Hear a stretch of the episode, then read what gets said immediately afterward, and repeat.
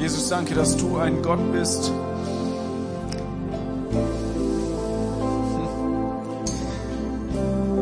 Der ganz egal wie dick die Mauer ist, der sie zerreißt, ganz egal wie fest die Ketten sind, du zersprengst sie.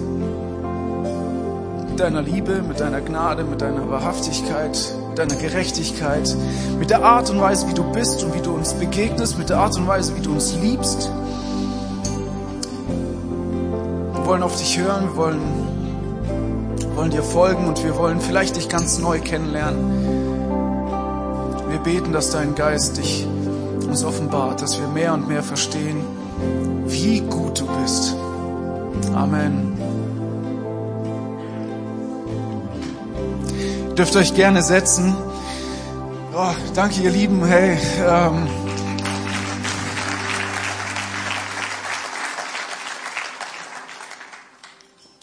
schön, jeden Sonntag so ein Teppich des Lobpreises ausgerollt zu bekommen, ne, wo man drauf gehen kann und einfach Gott anbeten darf.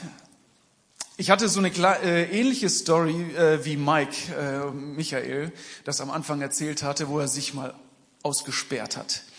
Julia und ich haben vor zwei Jahren in, oder zwei Jahre lang in Sydney gelebt und hatten in einem Haus, wir haben eine WG gehabt und hatten in einem richtig fetten Haus gelebt.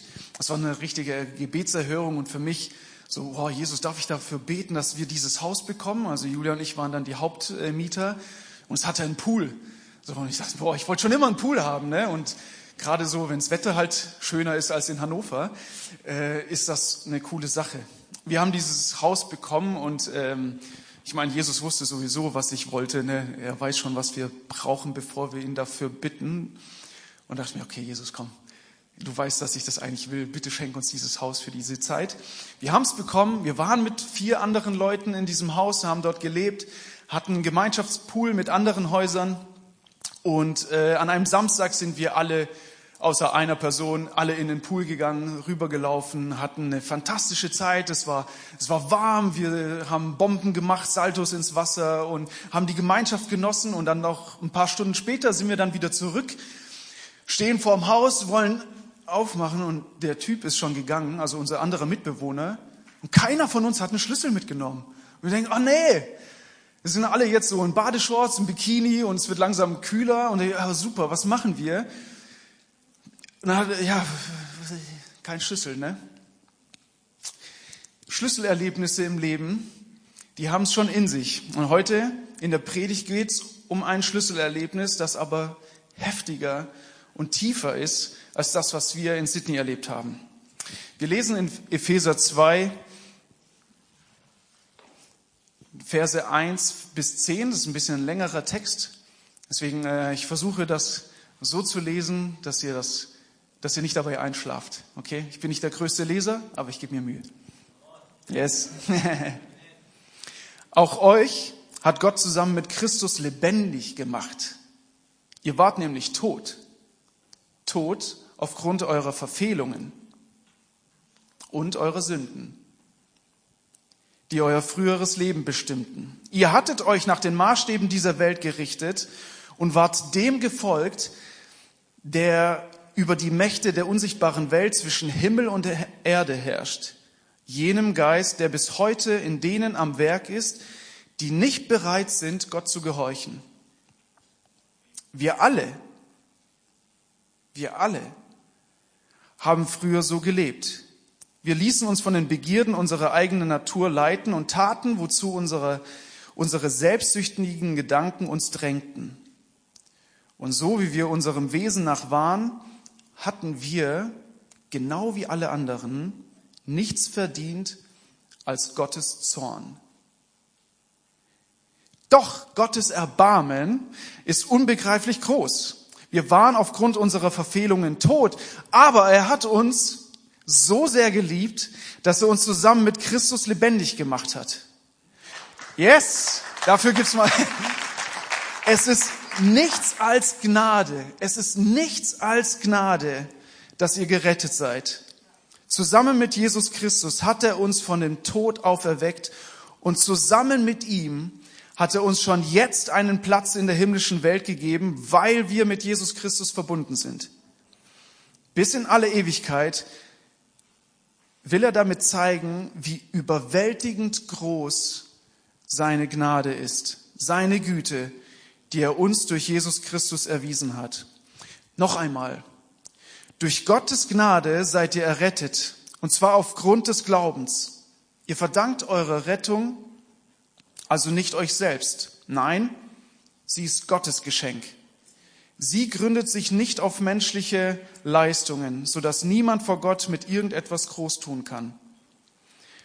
Denn was wir sind, ist Gottes Werk.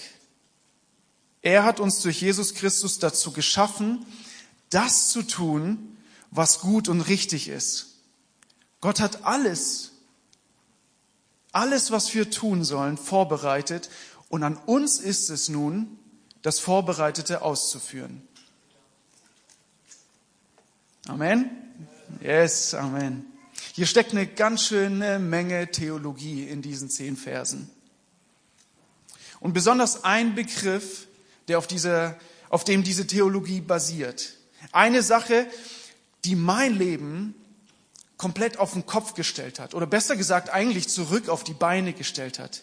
Eine Sache, die nicht nur mein, sondern auch dein Leben so unerschütterlich macht, so tragfähig macht und so unglaublich bereichert, dass alle um dich herum das auch haben wollen. Gnade. Was macht Gnade mit mir? Gott schenkt mir seine Gnade. Und an mir liegt es nun, dieses Geschenk anzunehmen. Aber was passiert, wenn ich das nicht tue? Was macht es mit mir, wenn ich diese Gnade nicht annehme? Die Antwort ist ganz einfach. Erstmal gar nichts. Ich bleib erstmal da, wo ich bin. Ich bleib erstmal so, wie ich bin. Mein Zustand, in dem ich gerade bin, verändert sich nicht. Paulus schreibt in den ersten drei Versen, was es mit uns macht. Das erste ist, ihr wart nämlich tot. Tot aufgrund der Verfehlungen und Sünden. Paulus spricht mit dem ihr die Christen an, die in Ephesus sind. Menschen, die Gott kennen, Menschen, die Jesus nachfolgen. Sie waren genauso tot wie Menschen, die Gott nicht kennen, nicht Christen. Und mit dem Tod ist nicht der körperliche Tod gemeint, nicht der körperliche Zustand. Nicht Christen sind ja nicht irgendwelche Zombies, die durch das Leben laufen. Ganz im Gegenteil. Also wenn ich im Fitnessstudio bin und nach 20 Sit-ups am Boden liegen bleibe, dann merke ich, wie viel toter ich eigentlich bin gegenüber Nichtchristen, die auf 30, 40, gar kein Problem. Gut, Tobi ist irgendwo bei 100 oder so, der ist so ein äh, Spitzenchrist und Spitzen-Fitness-Typ. Äh, Paulus meint nicht diesen Geist, äh, den körperlichen Tod, er meint den geistlichen Tod. Und geistlicher Tod bedeutet, getrennt von Gott zu sein, kein ewiges Leben zu haben. Geistlicher Tod bedeutet, man ist gefangen in Sünde.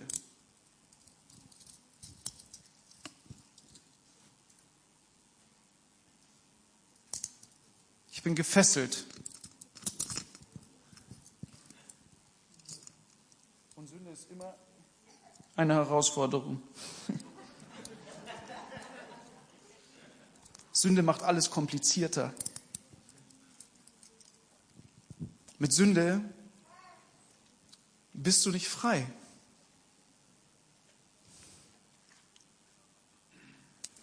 Woran merkst du, dass du in Sünde bist? Woran merkst du, dass du gefangen bist? Woran merkst du, dass du geistlich tot bist? Eine ganz offensichtliche Sache ist, dass deine Beziehungen zerbrechen, dass du hart gegenüber Menschen bist.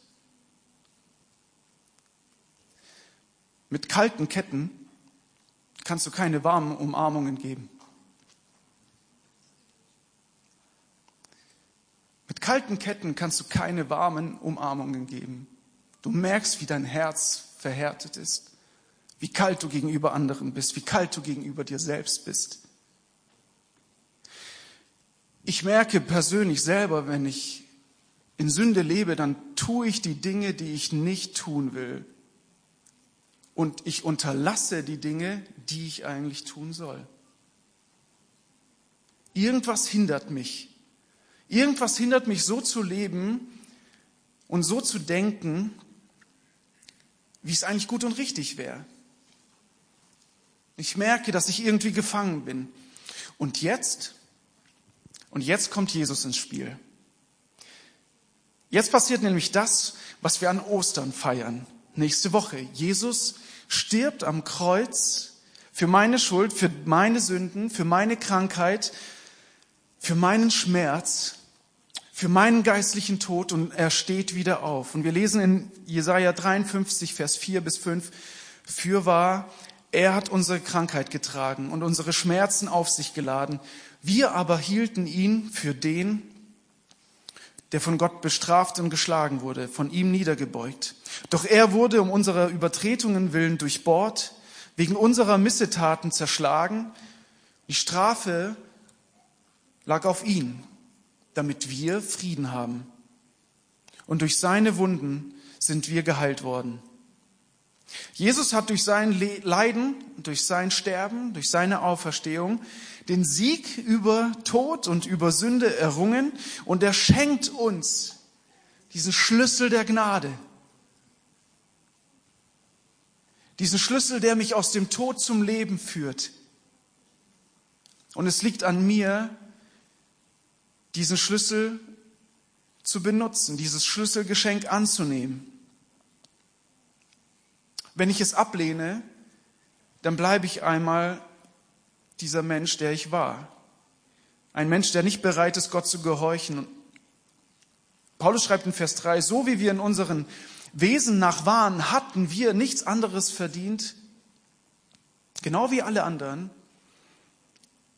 nichts anderes verdient als Gottes Zorn. Wow, Gottes Zorn. Von Gottes Zorn hört man nicht oft in Gemeinden. Und manchmal ist das auch besser so. Es ist nämlich ziemlich schwierig und herausfordernd, Gottes Zorn zu begreifen und zu verstehen und Gottes Zorn auch zu predigen, das zu erklären. Und deswegen reden wir heute auch nicht darüber. Kleiner Scherz. Ich finde es schwierig und ich finde es wirklich herausfordernd, weil es so viel zerstören kann, wenn man es falsch predigt oder wenn man es falsch versteht. Und ich versuche, ich gebe mein Bestes, das mal ganz kurz anzupacken. Die meisten von euch waren schon mal zornig. Ja, oder? Wer war denn schon mal zornig? Kleine Selbstoffenbarung. Yes. Mal zu Recht und mal zu Unrecht. Ganz viele Autofahrer kennen diesen unrechten Zorn. Ich bin irgendwann mal etwas zu schnell, nee, ich war nicht so schnell gefahren. Ich hatte mich ans Tempolimit gehalten. Und trotzdem habe ich dann einen Brief bekommen, weil ich den Abstand nicht eingehalten habe. Und das hat mich 100 Euro gekostet, ein Punkt in Flensburg. Und Julia hat auch gesagt, ich hab's dir doch immer gesagt, du hältst nicht genug Abstand. Boah, war ich zornig. Ich war nicht zornig auf Julia, weil sie hatte ja recht. So ein bisschen zornig war ich schon, aber auf die Gesamtsituation. Ich war zornig auf die Verkehrsüberwachung in Karlsruhe. Warum müssen die an diesem Tag, zu dieser Zeit, von der Brücke filmen und meinen Abstand messen? Oh. Es gibt aber Zorn, der gerechtfertigt ist. Mein Zorn, den habe ich selbst verschuldet. Die Konsequenzen musste ich tragen.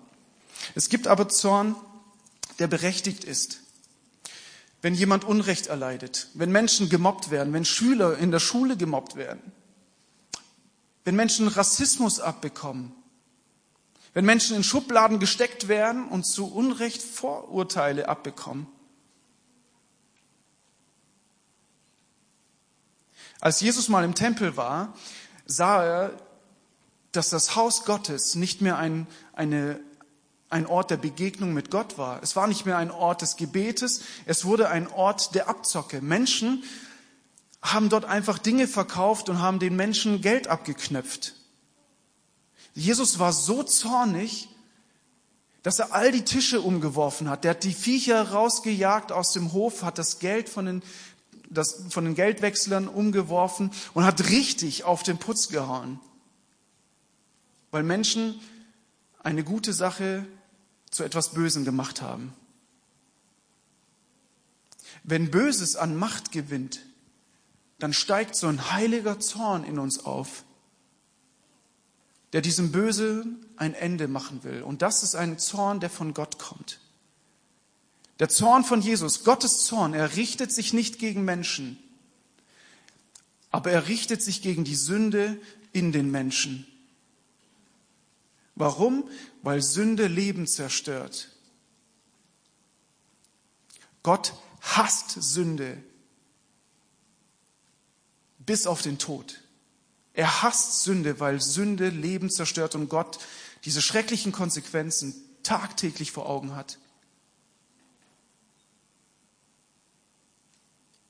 Sünde ist immer lebenszerstörend. Und es beginnt mit den kleinen Dingen, wo es Beziehung zerstört. Wenn Gott nicht zornig auf Sünde wäre, würde er uns nicht lieben. Dann wäre es ihm egal. Dann wäre er kein gerechter Gott, dann wäre er kein liebender Gott und dann wäre er ein kalter, gleichgültiger und herzloser Gott. Aber das ist Gott nicht. Deswegen ist Gottes Zorn Ausdruck seiner Liebe. Und deswegen gibt er uns diesen Schlüssel der Gnade, damit er auf der einen Seite 100% Liebe, 100% barmherzig sein kann und auf der anderen Seite 100% gerecht und 100% konsequent. Er ist gnädig mit uns und vergibt uns all die Schuld. Und damit er sich selbst treu sein kann, damit er Schuld vergeben kann, aber auch für Schuld Konsequenzen tragen kann, nimmt er selbst diesen heiligen Zorn auf sich selbst. Er trägt unsere Schuld. Er trägt die Strafe, die wir eigentlich verdient hätten. Und das ist das Einzigartige an unserem Gott. Das ist das Alleinstellungsmerkmal von unserem Jesus Christus. Es gibt in keiner anderen Religion, in keinem anderen System, in keiner anderen Weltanschauung irgendeinen Gott, der 100% Liebe ist und 100% gerecht ist zur selben Zeit, außer unser Jesus. Und dafür gibt es einen dicken Applaus für unseren Jesus, oder?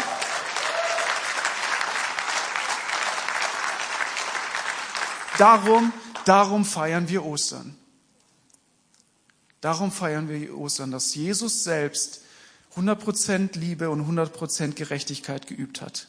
Aber jetzt ist genug von Zorn ab zur Gnade wieder, okay? Ich bin also immer noch gefangen. Jesus gibt mir diesen Schlüssel der Gnade. Und es kann sein, dass ich diesen Schlüssel annehme und sage, wow, dieser Schlüssel ist so ein schöner Schlüssel. Ich rahme ihn ein. Das ist super. Ich trage ihn mit mir herum und zeige den Leuten, hey, ich habe hier so einen richtig, richtig schönen Schlüssel. Einen schönen Schlüssel der Gnade. Aber ich benutze ihn nicht. Und woran ich das merke? Ich merke es darin, dass ich mir immer noch nicht selbst vergeben kann. Dass ich Altlasten mit mir herumtrage.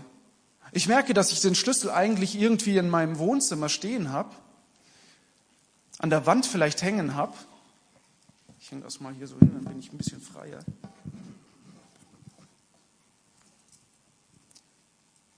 Aber ich benutze ihn nicht. Ich erwarte von mir Perfektion. Ich kann nicht damit umgehen, wenn ich Fehler mache. Und gleichzeitig erwarte ich das von anderen genauso. Ich erwarte, dass sie keine Fehler mir gegenüber machen. Ich erwarte, dass meine Mitmenschen mich nicht verletzen. Und vor allem Mitmenschen aus der Gemeinde, Christen. Ich erwarte von Leuten Sündlosigkeit. Und was dann passiert, ist etwas völlig Normales im Leben. Man wird enttäuscht. Und dann merke ich, wie ungnädig ich eigentlich bin ungnädig mir selbst gegenüber und ungnädig mit anderen. Warum? Weil ich diesen Schlüssel der Gnade eingerahmt habe, anstatt mich von Jesus befreien zu lassen. Wenn ich Gnade nicht annehme, dann bleibe ich erstmal so, wie ich bin. Aber das geht noch weiter. Ich werde auf einmal hartherzig. Ich werde kaltherzig. Ich verändere mich. So wie die Erde einer Zimmerpflanze bockelhart wird, wenn man sie nicht gießt. Genauso hart wird dein Herz, wenn du es nicht mit der Gnade Gottes wässerst.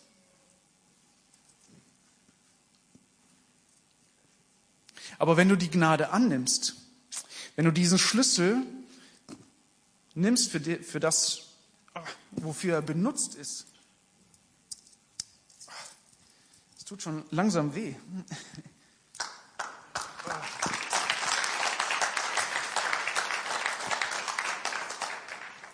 Dann bist du endlich frei. Du merkst vielleicht noch so ein bisschen deinen Schmerz, der noch da ist, aber der vergeht. Und so wie es im Vers 5 steht, dann wirst du mit Jesus auferweckt zu neuem Leben. Und dann bist du nicht mehr tot, sondern wirst gerettet für die Ewigkeit. Und das ohne Werke, ohne irgendein Tun, sondern es ist ein reines Geschenk Gottes, weil Gott reich ist an Barmherzigkeit. Seine Gnade ist jeden Morgen neu. Und er hat so viel Liebe für dich. Er hat so viel Liebe für mich, für seine Menschen, die er geschaffen hat. Und Gott will dich nicht nur bloß für den Himmel erretten, er will den Himmel hier schon auf der Erde mit dir beginnen. Yes? Er will eine Beziehung mit dir haben und er möchte, dass du ihn jetzt schon besser kennenlernst, jetzt schon entdeckst, wie viel er in dich hineingelegt hat. Er möchte dein Herz verändern und dich so formen für das, wofür er dich geschaffen hat, so wie du eigentlich sein kannst. Er will dir Geistesgaben schenken. Er will deine Talente benutzen.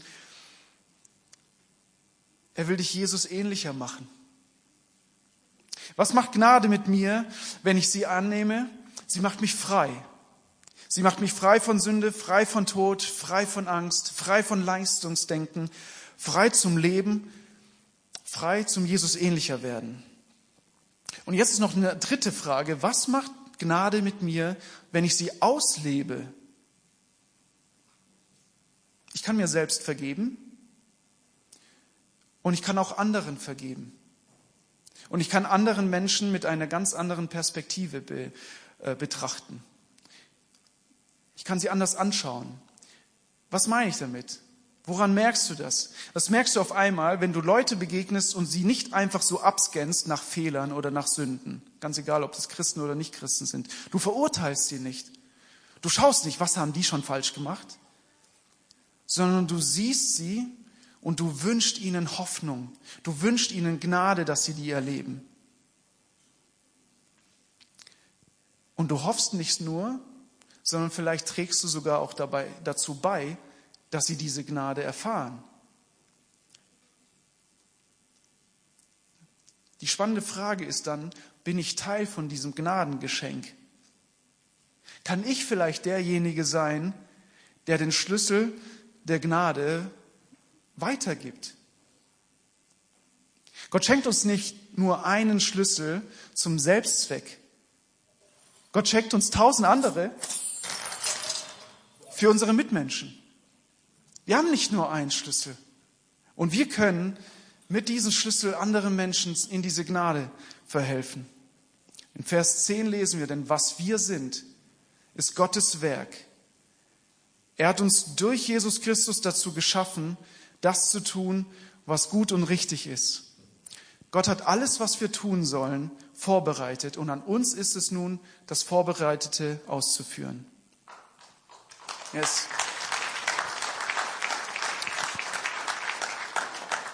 Gott möchte durch uns ein Segen für andere sein. Und ich würde drei harte Worte kurz sagen. Ein Segen bist du nicht, wenn du verurteilst oder Rechthaberei übst. Ein Segen bist du auch nicht, wenn du rumstänkerst und rummeckerst.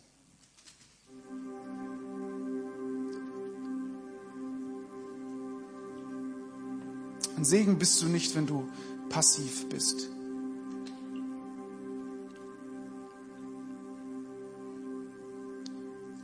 Ein Segen bist du, wenn du Gnade auslebst. Mit dem Ziel, gute Werke zu tun, die Gott schon vorbereitet hat.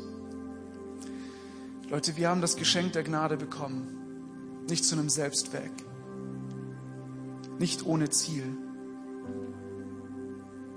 Wir haben Gnade bekommen, nicht, dass es vollkommen egal ist, dass, was wir tun oder was wir denken, sondern wir haben Gnade bekommen mit dem Ziel, gute Werke zu tun, die Gott schon vorbereitet hat und die wir jetzt ausführen dürfen.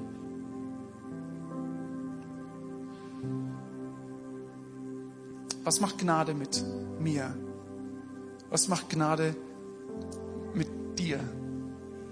Als wir damals in Sydney vor dieser verschlossenen Haustür standen, hatten wir eine Idee. Und die Idee haben wir umgesetzt. Ich bin über den Zaun meines Nachbars geklettert, bin über seinen Zaun auf unser Dach geklettert, bin über unser Dach auf die zweite Etage geklettert, bin in das Badefenster eingebrochen und habe unten dann die Tür aufgemacht. Was wir nie wieder vergessen haben, wenn wir zum Pool gegangen sind, war der Schlüssel. Wir wollten gar nicht mehr ohne sein. Genau so ist es mit der Gnade. Ich will nie wieder, ich will nie wieder ohne Gnade sein.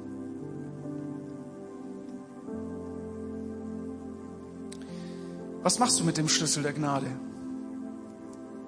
den Jesus dir schenkt? Rahmst du ihn ein? Oder lässt du dich befreien? Du benutzt diesen Schlüssel, nimmst all die anderen Schlüssel mit, die Jesus dir gegeben hat und lebst Gnade aus. Ich wünsche uns, ich wünsche jedem wirklich, dass er selber diese Gnade erlebt und jeden Tag ein bisschen gnädiger mit sich selbst und auch ein gnädiger mit seinen anderen Mitmenschen ist. Amen.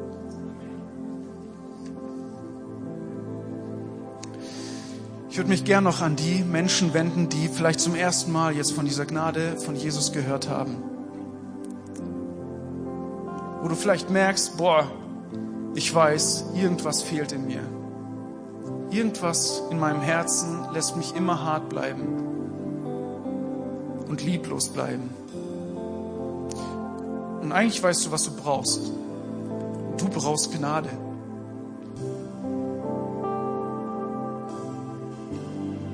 Jesus will dir die Gnade, die er gibt, so, so gerne schenken.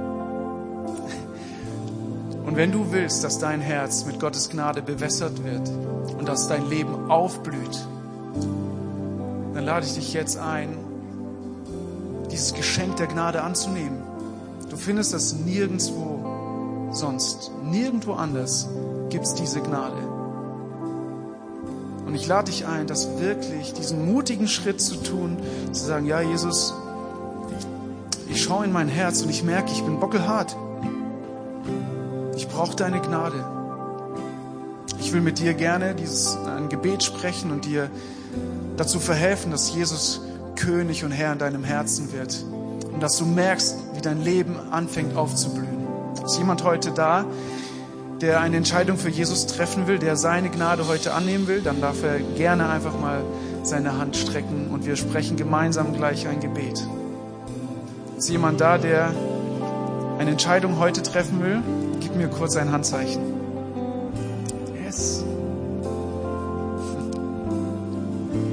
Jesus sieht dich. Definitiv. Jesus hat dich lieb. Auch wenn du noch ganz klein bist. Aber Jesus liebt dich. Ist noch jemand da? Amen. Okay. Ich will mit euch ein Gebet sprechen. Ich lade euch ein, aufzustehen, Gemeinde. Sprecht mit mir dieses Gebet nach.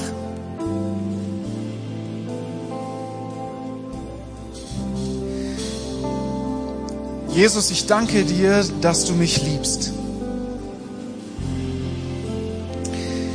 Danke, dass du voller Gnade bist. Auch für mich. Bitte vergib mir meine Sünden. Ich vertraue dir mein ganzes Leben an. Ich glaube, dass du lebst. Du sollst mein Herr und mein König sein. Von nun an gehören wir zusammen und wir leben das Leben in Fülle. Amen.